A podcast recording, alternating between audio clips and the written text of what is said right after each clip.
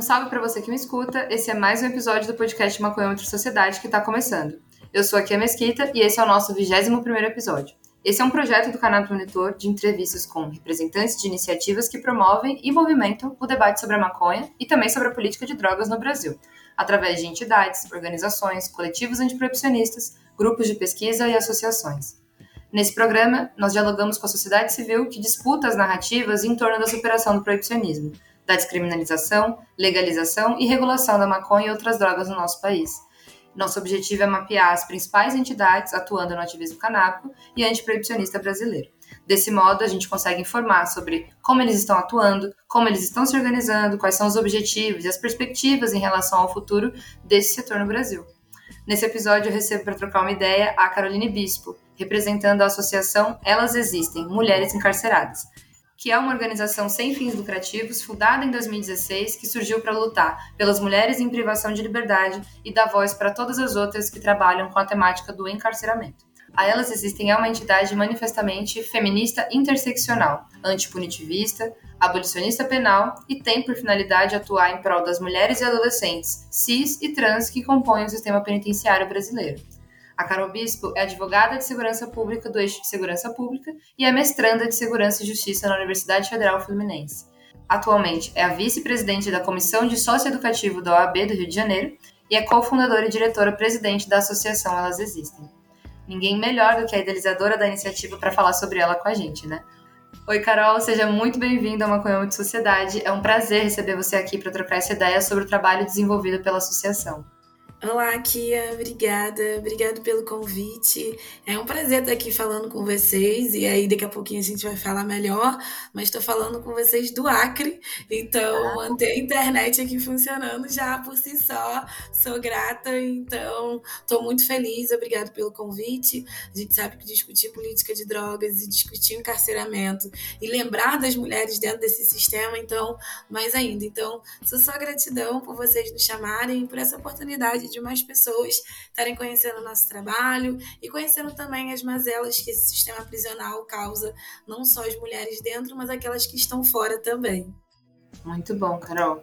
É, Para a gente começar, então, eu queria que você contasse um pouco da sua história, né, da sua trajetória, e explicar para a gente o que, que é a associação Elas Existem. Né? Então, por que, que essa organização surgiu, como que ela atua, né? quais são os objetivos principais assim do início até aqui. Ai, vou tentar e eu prometo não me estender demais. prometo. Mas vamos lá. Então, primeiro de tudo, eu preciso realmente mudar esse currículo. Eu já não sou mais advogada do eixo de segurança pública, já tem um tempinho. Então, que eu tenho muito orgulho, foi a minha construção, inclusive, enquanto eu estava começando a elas existem, é, o eixo de segurança pública ele foi quem me deu mais forças para continuar, né? Então, a elas existem, como você já anunciou lá em 2016, ela começou, né, o trabalho Primeiro de tudo, eu sou advogada, e aí eu sou advogada de Guadalupe. Eu não sei se você conhece o Rio de Janeiro, mas Guadalupe é o subúrbio do Rio de Janeiro, ali do ladinho de Madureira. Então, nas manifestações de 2013, eu comecei advogando. Foi quando eu peguei minha carteirinha em junho de 2013 para os black box. Porque ou você Caramba, que início, hein, Carol? Nossa! Comecei bem assim, menina. E eu, você sabe que, né, se você não era morador da Zona Sul, você era black bloc naquela época. Então, tinha os advogados voluntários e tinha os advogados voluntários que ficavam em determinados momentos. E a gente sabe quem eram os jovens que ficavam depois. E eu sempre era que ficava depois depois. E aí eu comecei a perceber, foi o meu primeiro contato com delegacias.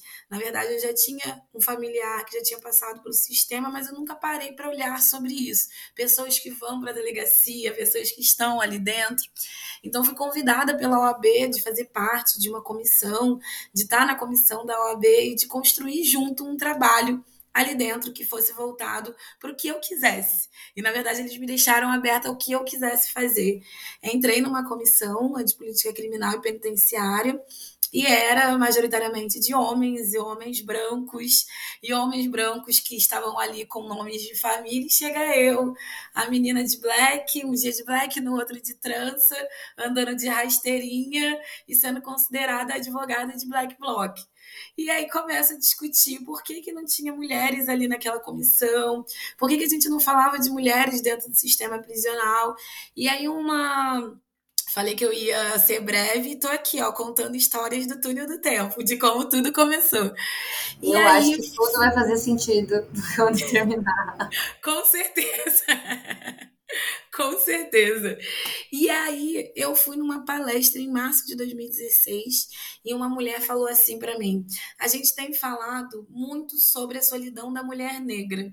E a mulher negra que tem o seu marido encarcerado, que tem o seu filho encarcerado. Se a gente está falando e tinha sido acabado de lançar um relatório sobre o maior número de mulheres encarceradas, maior número de população encarcerada no Brasil, mas saiu o Infopen falando sobre as mulheres, sobre especificamente sobre as mulheres. E quando ela me, me provoca a falar não só das mulheres que estão dentro do sistema, como o AB era meu único olhar, as mulheres dentro do sistema, mas e essas outras mulheres, mães, amigas, esposas, irmãs, adolescentes do sócio educativo que acabam saindo e acabando encontrando as ruas ou muitas das vezes esse círculo vicioso de se não é o sócio educativo, é o sistema prisional. Então eu comecei a me questionar o que, que eu poderia fazer para a sociedade perceber que essas mulheres existem. O que, que eu poderia estar trazendo de informação então, com uma colega, a gente foi no lançamento do Mecanismo de Prevenção e Combate à Tortura, é um órgão aí no Rio de Janeiro, lá no Rio de Janeiro, é, e eles apresentaram as demandas lá do Rio sobre as sete unidades prisionais, e aí falava um pouquinho sobre tudo. E desde 1974, aquele era o primeiro relatório específico sobre mulheres. E aí eu comecei a discutir na OAB por que, que ninguém está falando sobre o primeiro relatório em 74 anos. Como assim? Então eu comecei a discutir e você sabe que nós somos aceitas até o momento que a gente não briga tanto, até o momento que a gente não está batendo de frente. Então, o momento que eu estava ali organizando eventos, coordenando, somente ali representando era uma coisa. No momento que eu começo a questionar e bater de frente, e aí nesse momento elas existem, surge. E aí a gente ainda estava ali dentro da OAB, é, trazendo algumas discussões, até que uma situação muito racista, homofóbica, opressora de todos os sentidos fez eu falar: não, então, não sei como é que vai ser, mas elas existem em nós também. Então não adianta eu estar tá falando sobre as mulheres dentro do sistema se sou eu, a mina de Guadalupe, que leva três horas para chegar no centro do Rio, se a minha equipe hoje, não naquela época, mas a minha equipe hoje é majoritariamente de mulheres negras. Se a gente está trabalhando para mulheres negras, eu não posso aceitar. Não sei como vai ser, mas vamos discutir sobre isso. E aí, nesse momento, lá em 2016, a gente, com cara e coragem, sem nenhuma instituição, nada por trás, montou a Elas Existem, de 2016 até 2020, a gente tinha um outro movimento. A gente começou trabalhando, obviamente, dentro é, do socioeducativo, dentro das unidades prisionais, a gente fazia os eventos, as palestras, mas 2020 foi o ano para todas as pessoas, e principalmente para nós que trabalhamos com o sistema prisional, porque a gente trabalhava lá dentro. E aí a gente não pode entrar. E aí, se a gente não entra e ninguém está entrando, como é que acontece isso? Como é que a gente se resolve? Como é que a gente faz? E aí várias organizações começaram a colocar o WhatsApp à disposição, outras, outros meios que eu sou de favela e trabalhei três anos na, na favela da Maré. Então parei e falei, então, pessoal, não dá, tem gente que não sabe nem o que é um celular, quanto mais internet. Acho que a gente precisa fazer alguma coisa. Então a gente começou a entrar na incidência política, fazer o jurídico delas existe, então a gente começou a entrar com ações visando a saúde das mulheres, a discussão das mulheres. E assim que deu uma normatilizada, né, em agosto, a gente pegou todas as Daqui a pouquinho, quando você fizer mais perguntinhas, a gente vai falar sobre as nossas doações, sobre como é que a galera pode nos ajudar, e por isso vocês fiquem aí nos ouvindo, hein? Que eu já vou chegar no ponto principal. Mas, quando a gente começou a falar, então, ok, a gente ajudou no sentido, mas quem vai visitar também não pode trabalhar, então também está passando perrengue. Então, foi um momento que a gente começou a ir atrás de cesta básica e a gente começou a colocar cursos de formações de unha, de fazer brinco, cordão, mas a elas existem, ela surge bem para discutir sobre as questões das mulheres como um todo. As mulheres dentro do sistema prisional, as mulheres que saem do sistema prisional, nós advogadas que não conseguimos falar sobre o sistema prisional, sobre as pessoas que acham que por ser criminóloga, eu também sou criminóloga, por ser criminóloga, eu só posso falar do tema que tem a ver com gênero e eu não posso falar do crime. Então, é trazer a elas existem, traz as discussões sobre elas existem, nós existimos e que a gente precisa mudar. Eu costumo brincar que as amarras dessas mulheres são algemas férreas, são de ferro. As nossas algemas são algemas corpóreas. Então, a gente está constantemente passando por situações, né? Então, assim, a elas surge lá quando eu ainda era chamada de advogada de Black Bloc, e aí vem passando pela sua construção de discutir. Acabou um primeiro momento acadêmico, logo depois de um trabalho voluntário, e hoje a gente está aí bem maior e trabalhando bastante. Muito, muito foda entender sobre essa perspectiva enfim, de como que a sua trajetória tem a ver com elas existem, mas principalmente a, a sua conexão, né? Porque essa ideia de lidar com outras mulheres que estão fora do sistema, né? É o feminismo interseccional, né? Que, que tá, tá bem direcionado, né? Vocês são uma organização que se posicionam dessa forma.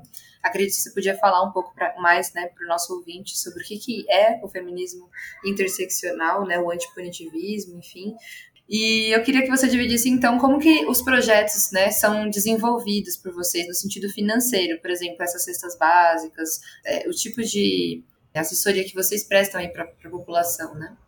Então, vou. Aí nessa pergunta você me fez duas, e aí eu vou ter que me estender um pouquinho mais. Vocês já entenderam que eu fico tentando não demorar muito. Eu me estendo também, você viu? Aqui todos nós passamos por isso. A gente falar uma coisa e aí a gente já quer. Não, as pessoas precisam saber demais.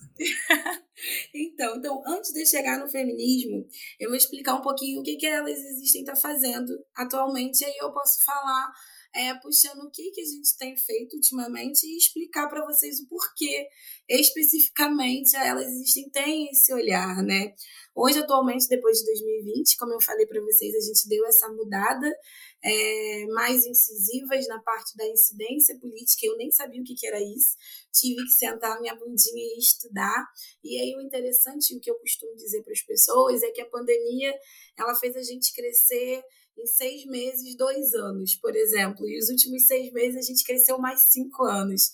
Então, porque, diferentemente das pessoas é, que têm outros privilégios na vida, é, eu tenho que ficar três horas, eu tinha que ficar três horas dentro do ônibus.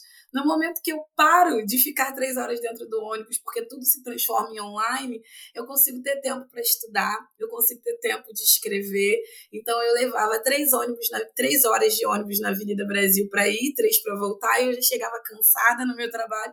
E eu comecei a trabalhar do meu sofá. Então, assim, eu começava a marcar, às vezes, duas reuniões seguidas.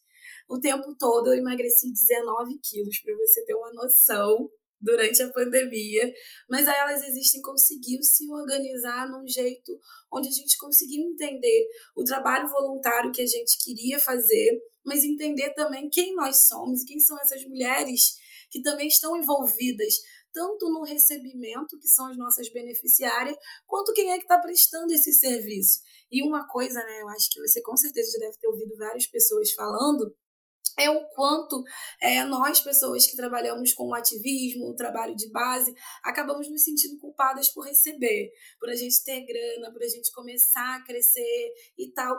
E aí, na pandemia, sentadinho, eu aprendi o que, que era maçã verde. Eu nunca tinha comido maçã verde na vida. E aí, como abriram as possibilidades, os hortifrutis que não chegavam aonde eu morava, passaram a chegar, então comecei a provar coisas e escrever. Então hoje elas existem assim, como de 2020 para cá, a gente é, aumentou o nosso trabalho nessa incidência política. O que, que é a incidência política? A incidência política é quando a gente vai discutir o direito, não do, do, do individual, mas o direito coletivo, em vários espaços, espaços de poderes. Então, a gente entrou com uma ação no Supremo Tribunal Federal visando todas as mulheres trans do Brasil nas unidades prisionais masculinas. Chamamos a atenção que essas mulheres existem ali nas unidades masculinas. A gente no Rio de Janeiro entrou com uma ação voltada para a saúde das mulheres trans e travestis também da unidade masculina. Então a incidência política, ela faz com que a gente faça órgãos políticos se movimentem.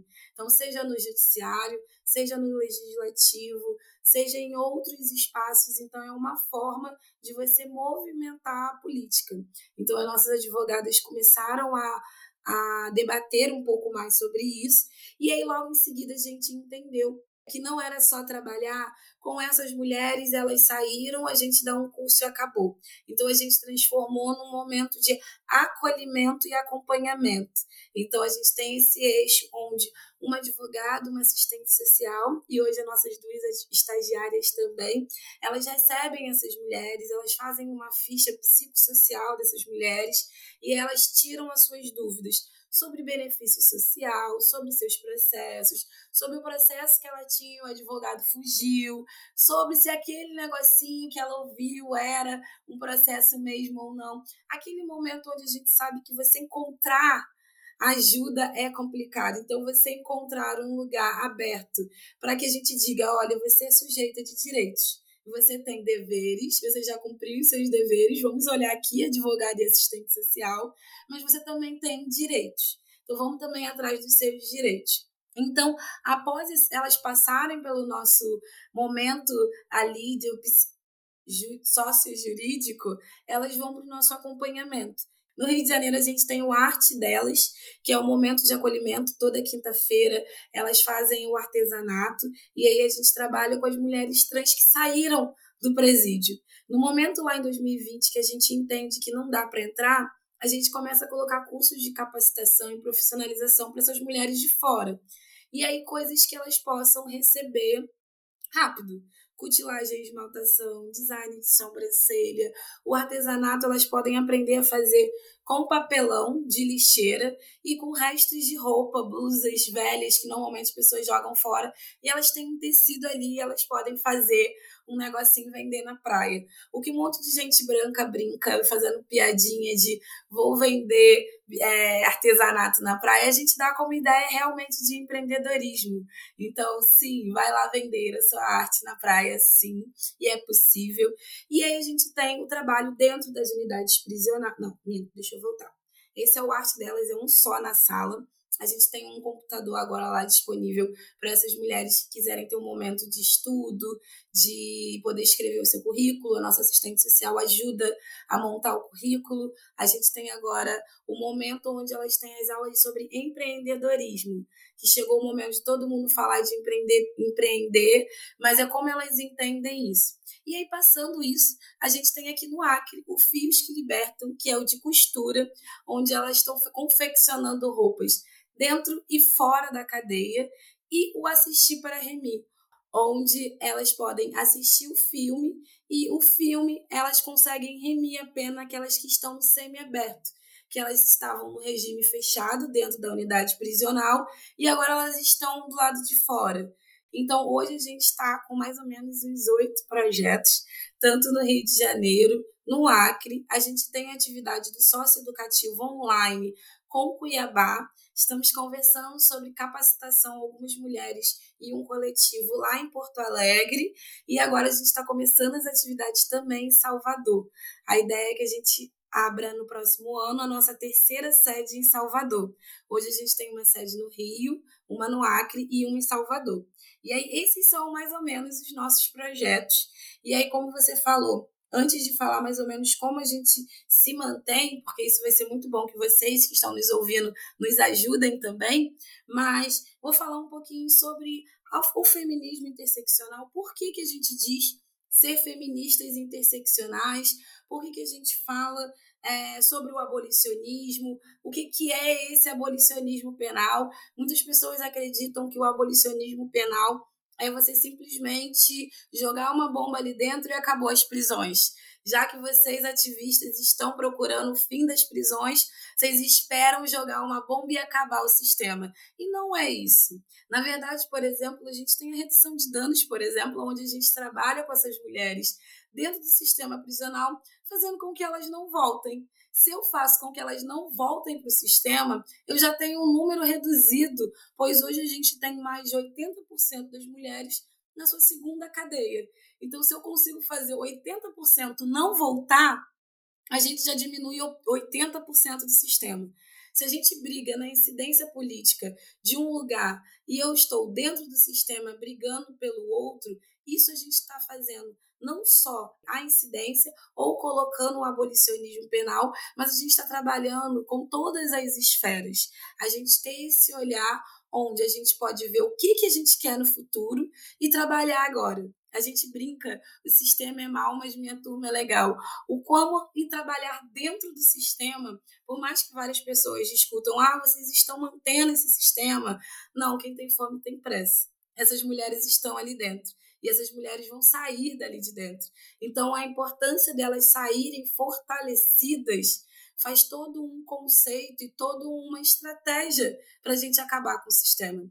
O feminismo interseccional ele vem a partir da terceira onda do feminismo, quando a gente, a gente, né, eu estou me incluindo, quando se percebe que não tem, não tem como você falar do lugar de uma mulher como se todas as mulheres fossem iguais, como se as mesmas questões, se os mesmos lugares, sem você olhar as especificidades e principalmente sem você olhar a cor dessas mulheres. Então, o feminismo interseccional vem para a gente olhar a interseccionalidade, para a gente olhar classe, para a gente olhar raça, para a gente olhar o que eu brinco aqui com a equipe e eu prometo que um dia eu vou terminar esse artigo sobre a criminologia cultural, como a gente precisa olhar a cultura o qual cada pessoa vive para a gente entender aquela pessoa.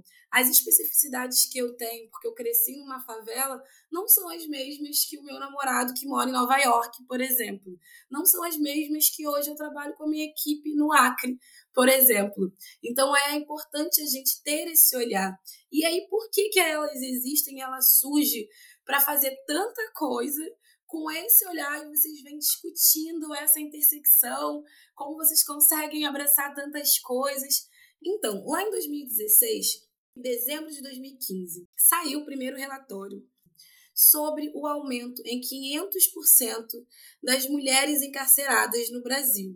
Nesse relatório, saiu que o estado do Acre, 100% das mulheres encarceradas eram de mulheres negras. 100%. Eu estava iniciando Elas Existem e as pessoas me convidavam muito para falar, inclusive. Então eu palestrava em vários lugares.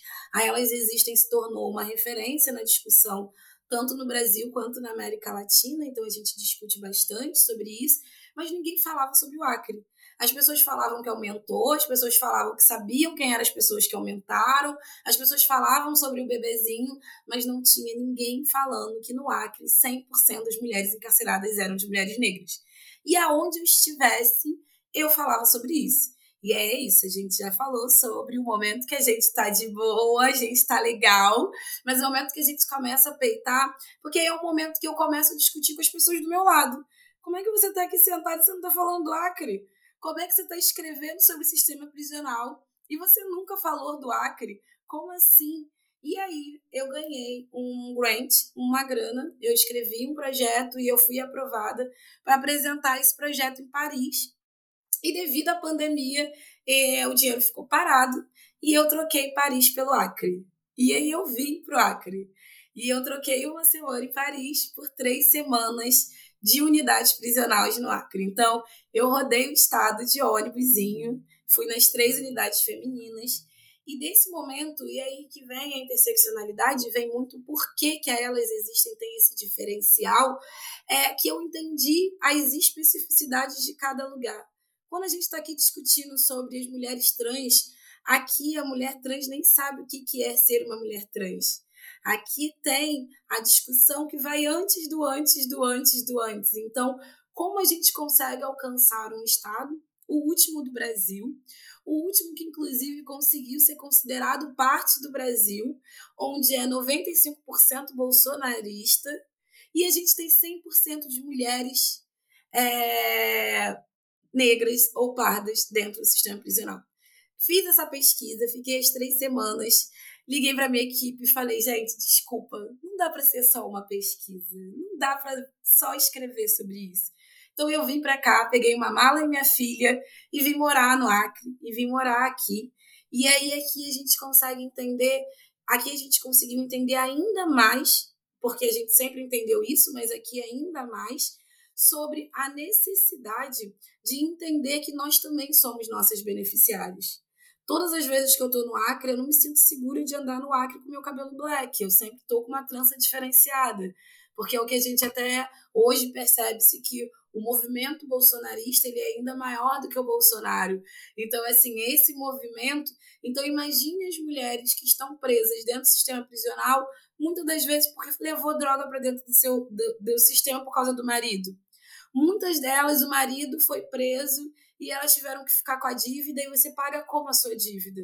A gente está falando de um lugar, por exemplo, eu moro em Cruzeiro do Sul, que fica a 14 horas de ônibus da capital então a gente está falando de um lugar onde eu tenho um aeroporto que chega a três aviões por semana e o único meio de locomoção é o ônibus, numa BR esburacada, onde realmente as pessoas vão falar sobre o sistema prisional, vão falar sobre essas mulheres, vai falar que essas mulheres vão sair, quando essas mulheres saírem, a mínima coisa que elas fizerem vão colocar elas dentro de volta, porque não importa, é o sistema punitivo. Então é entender que a, a gente é antipunitivista porque não é que as pessoas não precisem ser responsabilizadas pelos seus atos, elas devem ser responsabilizadas. Mas que responsabilização é essa? Que punição é essa que não tem fim? Que punição é essa que a gente quer continuar constantemente punindo por punir? Então, elas existem, ela vem com esse olhar, e quando a gente consegue desenhar a nossa missão e a nossa visão, é, a gente vai ajudar essas mulheres entendendo que cada mulher tem a sua especificidade. Eu trabalho com as mulheres no Rio de Janeiro e não é a mesma coisa de trabalhar com as mulheres no Acre, que não é a mesma coisa que eu trabalho com as mulheres em Salvador, que não é a mesma coisa que a Nayá trabalha com as adolescentes em Cuiabá. Então, são várias especificidades. Então, olhar, ter esse olhar da intersecção e como a interseccionalidade, juntamente com os nossos debates hoje, vários autores, daqui a pouquinho a gente cita alguns, mas como a gente consegue, de alguma maneira, trazer esse olhar para que eu, essa mina de Guadalupe, possa estar trabalhando, estar de frente para uma organização que hoje tem 21 pessoas trabalhando e dessas 21 pessoas, 17 pessoas negras. Onde eu tenho um homem gay do Acre, do interior do Acre, que é um coordenador nacional de comunicação, trazendo um olhar e uma perspectiva amazônica que a gente não conseguiria alcançar. Que é quando as pessoas discutem, ah, ninguém larga a mão de ninguém, a gente sabe quem está segurando a nossa mão. Então é onde chega o um momento que a gente entende que o nosso trabalho é ajudar essas mulheres para que elas saiam e quando elas saírem, elas não limparem somente o chão, mas que elas possam usar o computador. É elas terem um lugar de acolhimento mental, profissional e também do acolhimento jurídico, psicossocial. Então, elas existem, têm essa perspectiva e trazer para a gente esse olhar de discussão. Não queremos jogar uma bomba dentro do presídio, mas queremos fazer com que essas mulheres não entrem de novo. Hoje a gente o nosso financiamento. Essa é a sua última pergunta e é a última para você continuar. Mas sobre financiamento, como a gente se mantém. Hoje a elas existem, concorre a esses editais que são abertos, né? Que são do terceiro setor. Tem muitos brasileiros e tem também alguns outros fora. Hoje a gente tem sete projetos financiados, é, como o Fundo Brasil, a Brasil Foundation, é, a Open Society. São outros é, instituições filantrópicas que trabalham através de projetos, através de projetos enviados e aprovados, e aí sim elas mantêm determinadas organizações. Então, tanto que o Baobá foi o projeto que a gente ganhou 150 mil para construir o projeto Acre. Eu vi na cara e na coragem, graças a Deus a gente ganhou o Baobá, eu estava aqui. O resultado do, Baobá saiu um mês e meio que eu já estava aqui, porque eu trabalho no trabalho fé. Faço o meu trabalho e deixo a fé para que todo mundo me ajude a gente manter esse trabalho. Então, eu já estava morando aqui quando o Baobá saiu. Então, o Baobá permitiu que a gente conseguisse implementar quatro projetos. E desses quatro projetos, a gente manter tanto uma alimentação saudável quando elas vão na nossa sede, quanto a cesta básica que elas levam todos os meses, quanto o material que a gente utiliza nas atividades. Então, hoje, quem é a nossa maior fonte de renda são esses editais né, filantrópicos e voltados para o terceiro setor, e também a doação das pessoas. A gente costuma trabalhar todos os meses, quer dizer, não sei se esse ano a gente consegue todos os meses, mas através de rifas. No mês passado foi uma rifa de uma cafeteira Nespresso que era 10 reais. Então, uma cafeteira que todo mundo queria ela em casa, conseguiu fazer a gente dar todas as doações no Evaristo de Moraes, onde ficam as mulheres trans. Então, a gente tem trabalhado nesse lugar de pedir por um lado, discutir na incidência por outro e estar tá junto a elas, tanto lá dentro quanto elas saem. Que trabalho importante delas existem. Acho que aqui no, no podcast a gente já teve entidades e associações muito diversas, mas essa aula que hoje você está dando sobre feminismo interseccional, sobre antipunitivismo, nunca rolou aqui com tanta clareza. Então, muito obrigada, Carol, de novo. Eu vou acabar resumindo aqui, reunindo, na verdade, duas perguntas que eu queria fazer para você.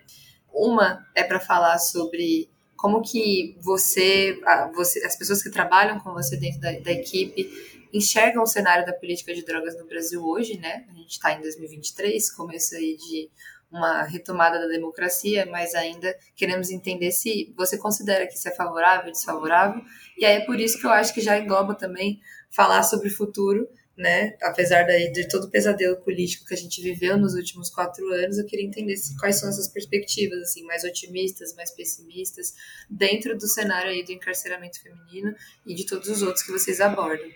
Então, primeiro de tudo, assim, deu para respirar, né? Assim, a primeira coisa é deu para respirar. Assim, no primeiro momento a gente respirou, emocionei, vamos lá, e agora é o momento das cobranças. Agora é, tem uma galera de peso no Ministério da Segurança Pública, tem a Sheila Carvalho, que é uma amiga queridona, acho que de todas nós, enfim. E a gente tem nessa discussão, tem a Preta Ferreira, que também estava trabalhando ali. Então, eu tenho algumas pessoas que eu fico colocando fé. É como eu brinquei com você, eu trabalho fé. Então, assim, a gente fez o trabalho na perspectiva que essas pessoas, elas viveram isso com a gente, estiveram com a gente, possam nos receber, ao menos para ouvir. Por que, que eu estou falando isso? A gente precisa entender que no momento que houve a modificação de política de drogas, a gente estava no governo do PT. Isso a gente não vai se esquecer, que a gente estava lá quando o usuário, quando se passa é, quando se modifica a lei entre usuário e traficante e a gente não especifica exatamente ou não coloca determinados é, especificidades ali e a gente acaba aprendendo ainda mais e acaba entrando ainda mais usuários como traficante e saindo muitas outras pessoas como o Aécio, helicóptero de 500 quilos de cocaína, por exemplo, e acaba sendo somente usuário, a gente também precisa discutir e não fechar os olhos para que essas discussões precisem ser ainda mais fortes. A nossa discussão hoje é mais favorável, porque a gente tem pessoas ali que estão dispostas a nos ouvir, mas que a gente não pode se esquecer das coisas que a gente já viveu em outro momento. Então, acredito, é, aqui no Acre, principalmente, a gente tem um total de mulheres de 94% que são envolvimento com drogas. E esse envolvimento é, a gente tem a Maria Valnede, por exemplo, que a mãe dela vendia drogas, então ela diz que ela vende droga desde os 9 anos, por exemplo. Porque no momento que a, a cidade inteira sabe que a mãe dela vende drogas, ela não tem uma outra perspectiva de vida. Se a mãe vende drogas, ela vende drogas, e é isso, é o resquício dessa, da família. A gente tem o caso de uma mulher onde é, ela entrou, ela foi presa entrando, levando droga para o seu marido. Então, ela foi presa, ele precisava de dinheiro para pagar a dívida lá dentro, e ela entrou levando é, drogas para ele. Então, ela foi presa. E aí, essa dívida continuou aumentou inclusive, e aí o filho dela tentou entrar para ela, para que ela vendesse e ela mandasse para cadeia. Achou que a feminina seria mais fácil, então ele tentou entrar para ela. Então a gente tem uma família inteira. E se você vê a quantidade, desde a primeira vez dessa mulher, a primeira quantidade, é, quanto qualquer outra, é, se a gente vê a quantidade, é o momento de se discutir. Eu só queria é, ressaltar que isso, algumas pessoas vão ir diretamente para o raciocínio, né? Tipo, nossa, mas aconteceu com ela, aconteceu com, com o pai, aí o filho também foi para lá, né? Para a gente ver como que o proibicionismo, o punitivismo, como ele é, principalmente em relação à política de drogas também, né? Que é um dos temas que a gente aborda aqui, atravessa gerações, né? Então, a reparação ela tem que acontecer quando ela atravessa gerações. É, é muito louco, principalmente, que a relação que é, se tem da política de drogas mesmo, por exemplo, lá no Rio de Janeiro, é diferente da que você tem aqui no Acre. E é diferente que você tem nos outros lugares. Por exemplo, foi a coisa mais louca no mundo quando eu sentei com a equipe aqui, na minha primeira equipe no Acre, e fui acender o meu beckzinho. Na, e todo mundo olhou, como assim? E tal. E a gente teve que ter uma desconstrução. Isso assim, com as estagiárias do direito que estavam ali na nossa organização, que não é a mesma coisa. No Rio de Janeiro, se eu falar, vem equipe, é o momento. E é o momento momento que todo mundo para. É, acho que é importante quando a gente discute sobre isso. Então, aqui no Acre, a gente tem um outro tipo de discussão. Aqui no Acre, por exemplo, a gente está discutindo ainda de uma maneira não tão agressiva como no Rio. É, tem que aceitar mesmo. A gente está vendo ali que tem alguém fumando lá, aqui não tem. Então, quando a gente tem a Maria Valneide, que cresceu com a mãe vendendo, eu tenho a outra senhora, esqueci totalmente, mas uma família inteira envolvida, onde eu tenho uma adolescente que foi presa porque ela estava fumando sentada, a gente está falando de novo que a gente comentou, punir por punir. O que, que vai acontecer? Tanto com essa mulher, quanto com essa família, quanto com essa adolescente. Quando sair, se torna ainda mais complicado, a vida se torna ainda mais difícil.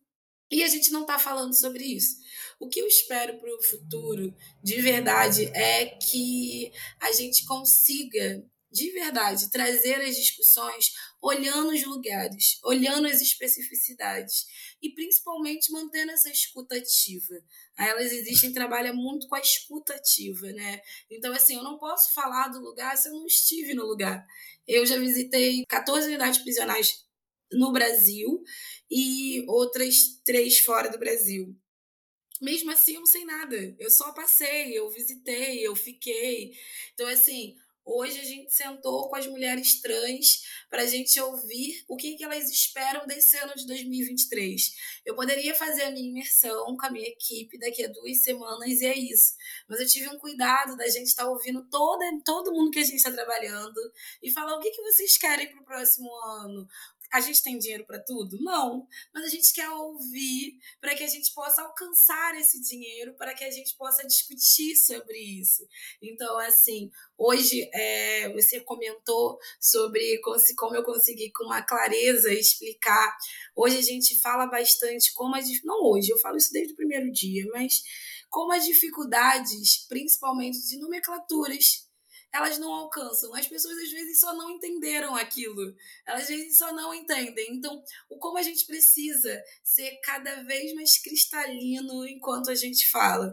O quanto a gente precisa olhar os lugares, sabe? Então, assim, brincam comigo que aqui no Acre a pessoa para trabalhar com a gente precisa ter boa vontade, saber ler e escrever.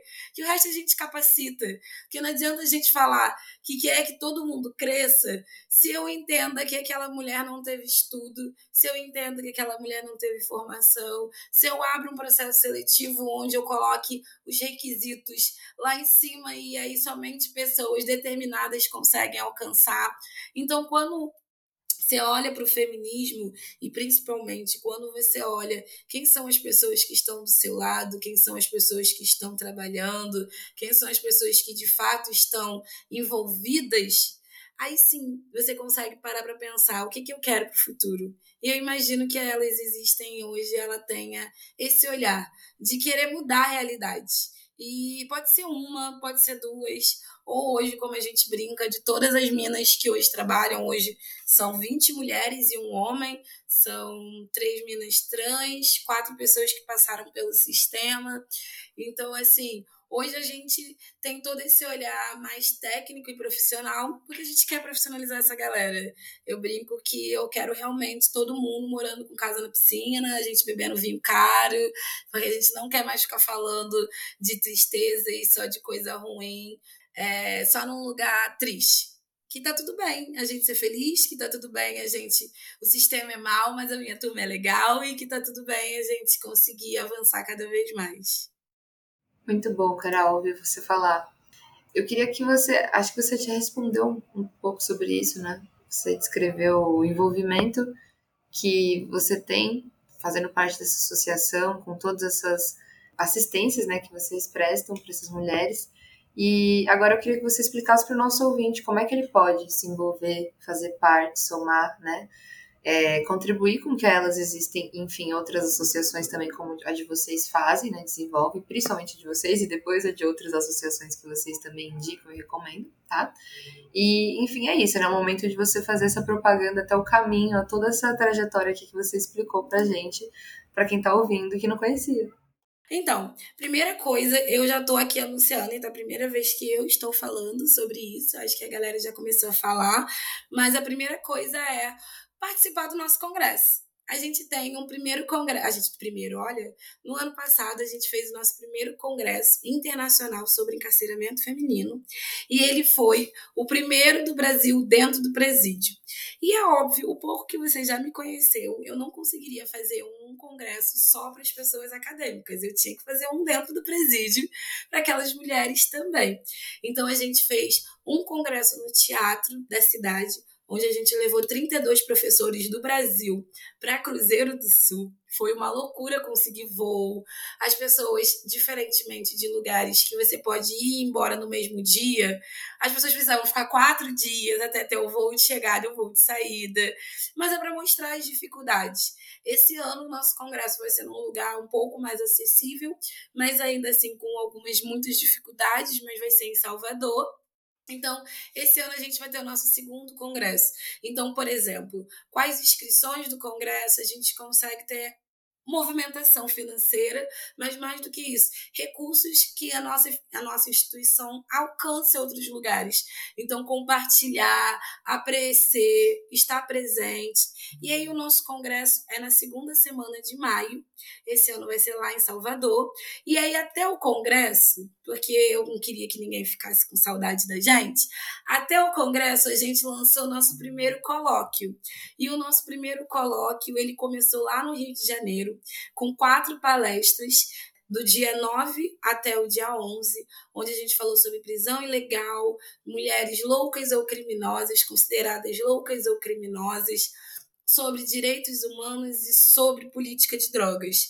Ele vai acontecer agora no dia 8 e 9, lá em Salvador, para falar sobre abolicionismo e criminologia no primeiro dia, e no segundo a gente vai estar tá lançando o relatório sobre o perfil das mulheres encarceradas de Salvador. Em março, ele vai acontecer em São Paulo em abril em Recife. Então, tem várias cidades, vários lugares, só apareçam. E aí, quando vocês aparecerem, quem quiser levar um pacote de absorvente, um pacote de papel higiênico, hoje o que nos ajuda muito a manter também a elas existem são essas doações. Normalmente, a gente pede de dinheiro somente quando a gente abre rifa. Então, é que todo mundo pode comprar o seu número, pode ajudar de alguma maneira, mas se vocês doarem absorvente, papel higiênico, sabonete, creme. Muitas mulheres, e principalmente as mulheres negras, elas acabam sendo forçadas a viverem a transição dentro do sistema prisional, porque não tem um creme, não tem um shampoo. Então, assim, as pessoas acabam lembrando sempre do absorvente. mas as mulheres trans, por exemplo, elas precisam muito mais de um hidratante para o corpo e um sabonete, um papel higiênico, muitas vezes do que um absorvente, onde todo mundo consegue enxergar essas mulheres. A gente tem o nosso site, aí eu vou deixar. Sigam a Elas Existem no Instagram, é a Elas Existem. É, a gente também tem o nosso Twitter, tem a página do Facebook e também tem um site que é só nosso. No Instagram tem tudo isso, então eu acabo gostando mais de usar o Instagram. Eu sou antiga, né, gente? Sou das antigas. Eu, uma rede social para mim já é suficiente, ainda é difícil. Mas graças a Deus a minha comunicação tem ajudado bastante e se metido muito mais. Eu tô só aqui mesmo, mas a gente tem todas essas redes. E aí lá no Instagram, a elas existem, vocês podem conferir também vários rios, várias informações e também tem um canal lá para voluntários. Esse ano a Nayá, junto com a Mayara Albino, vai estar de frente. Então, o que, que é um voluntário? Ah, eu faço dança. Queria muito poder levar uma dança para as adolescentes. É possível? Vamos tentar organizar. Olha, eu moro em Salvador e eu quero estar com vocês no congresso, quero ajudar. Como é que eu faço? Então, tudo isso tem lá no nosso Instagram é, no nosso site, melhor dizendo, vocês se cadastrem como voluntário, coloquem as informações e a gente entra em contato. Então tem todas essas várias formas, como vocês perceberam, tem muitas formas, mas o principal, o principal mesmo, é não esquecerem que elas existem. Então, estarem falando, estarem discutindo, estarem levando a informação, cada vez mais falando do tema, isso faz com que elas se tornem cada vez mais visíveis muito filosófica ainda essa parte, né? De que o principal é não esquecer que elas existem. É, Carol, eu acho que todas essas dicas que você deu pode fazer muitas pessoas aí se envolverem com o projeto gigantesco e super necessário que vocês fazem. Espero que todas essas perspectivas de futuro que você trouxe lá atrás também, quando eu te perguntei, realmente é, facilite o caminho do trabalho que vocês estão fazendo, da incidência política nesse momento, tá? E queria agora que você deixasse aí a sua sardinha para algum coletivo, alguma iniciativa, algum conteúdo, enfim, que você recomenda para os nossos ouvintes, tá? Além, é claro, de citar alguma referência sua no campo das lutas pelo desencarceramento, pelo feminismo e pelo abolicionismo penal, tá? Então, acho que esse é um momento bem legal, assim, do, do fim do nosso, do nosso programa, que é para a pessoa meio que entender todo, toda a sua recomendação e também de onde veio, né, essa trajetória. Às vezes tem gente que quer se inspirar e trabalhar com isso também. Não, com certeza. Até porque eu acho que quando a gente tem mais informações, mais dados, é aí que a gente realmente quer se envolver, porque a gente não fica só no campo do imaginário. Então, assim, primeira coisa é por favor, olhem a agenda nacional pelo desencarceramento. Então, assim, a agenda ela é composta por várias organizações, mas elas têm os fundamentos ali pensando no desencarcerar. Eu acho que só você entender um pouquinho ali dos fundamentos já é bem legal. Eu acho que na cidade que vocês estiverem ouvindo, com certeza tem algum grupo de familiares de pessoas privadas de liberdade. Então, assim, os grupos de familiares estão sempre precisando, não só de doação, mas estão precisando de acolhimento estão precisando de escuta, estão precisando de visibilidade, muitas das vezes, de um trabalho que eles já fazem há anos, como, por exemplo, é, o Amparar, como por exemplo o ITTC. O ITTC não é de familiares, mas o Amparar é, eu acho que é importante é, dar essa olhada. O movimento Moleque lá no estado do Rio de Janeiro, acho que é um movimento de a mãe de Manguinhos, mas o movimento Moleque, ele traz esse olhar não só para o sistema prisional, mas o sistema socioeducativo também. E eu acho que vou trazer uma internacional, né, puxando sardinha literalmente. Acho que olhar um pouquinho também a fundação do Jeffrey Deskovic, aí é um pouquinho mais complicado, mas aí no Instagram delas existem, vocês têm mais informações e eu aposto que a Caio vai colocar aqui mais informações para vocês. Mas assim, é, eu acho que essas organizações, como também vocês olharem o que, que na cidade de vocês a Defensoria Pública ela tem feito.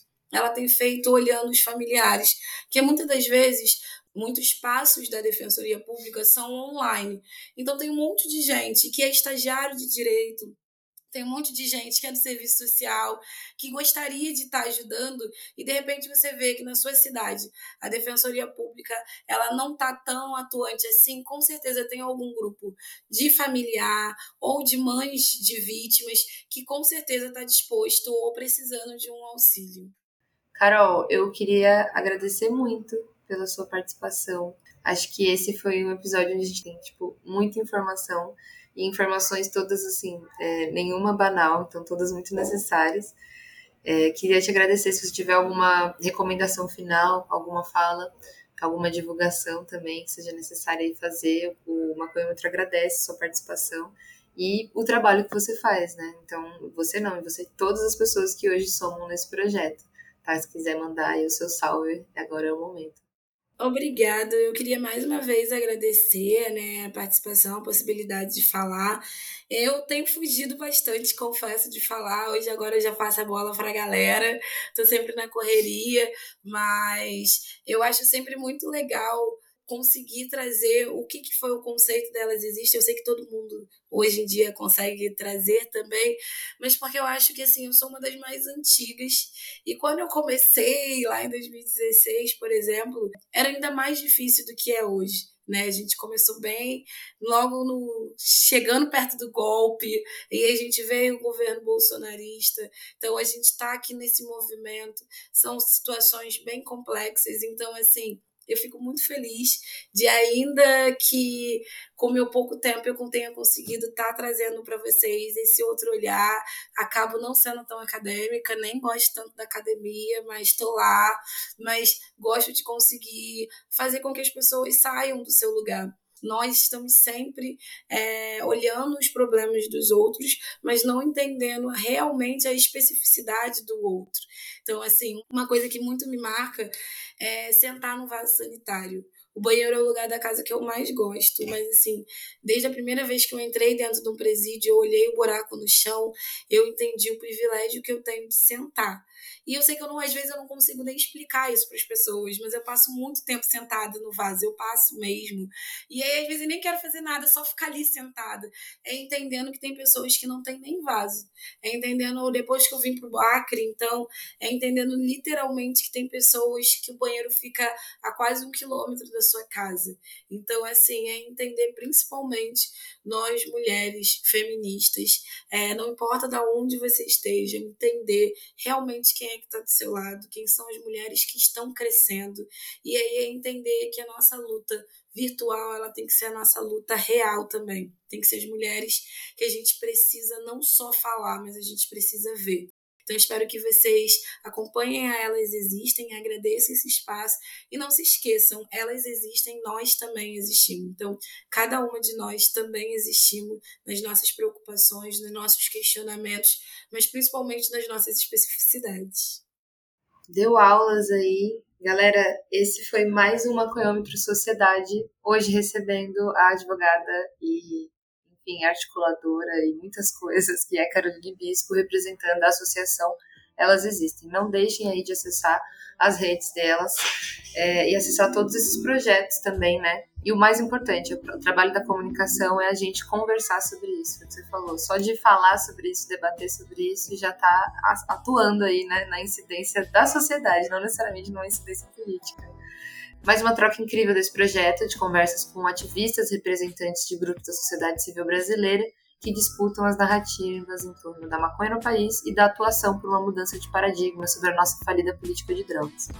Para ficar por dentro das notícias canábicas circulando no Brasil, acompanhe o Cannabis Monitor nas redes sociais e pelo site cannabismonitor.com.br. E para conhecer os atores que estão movimentando o ecossistema canábico brasileiro em diversas frentes, acompanhe o podcast Maconhômetro se você vê relevância no trampo que a gente faz e tem condições de fortalecer o nosso corre, contribua com a nossa campanha de financiamento coletivo.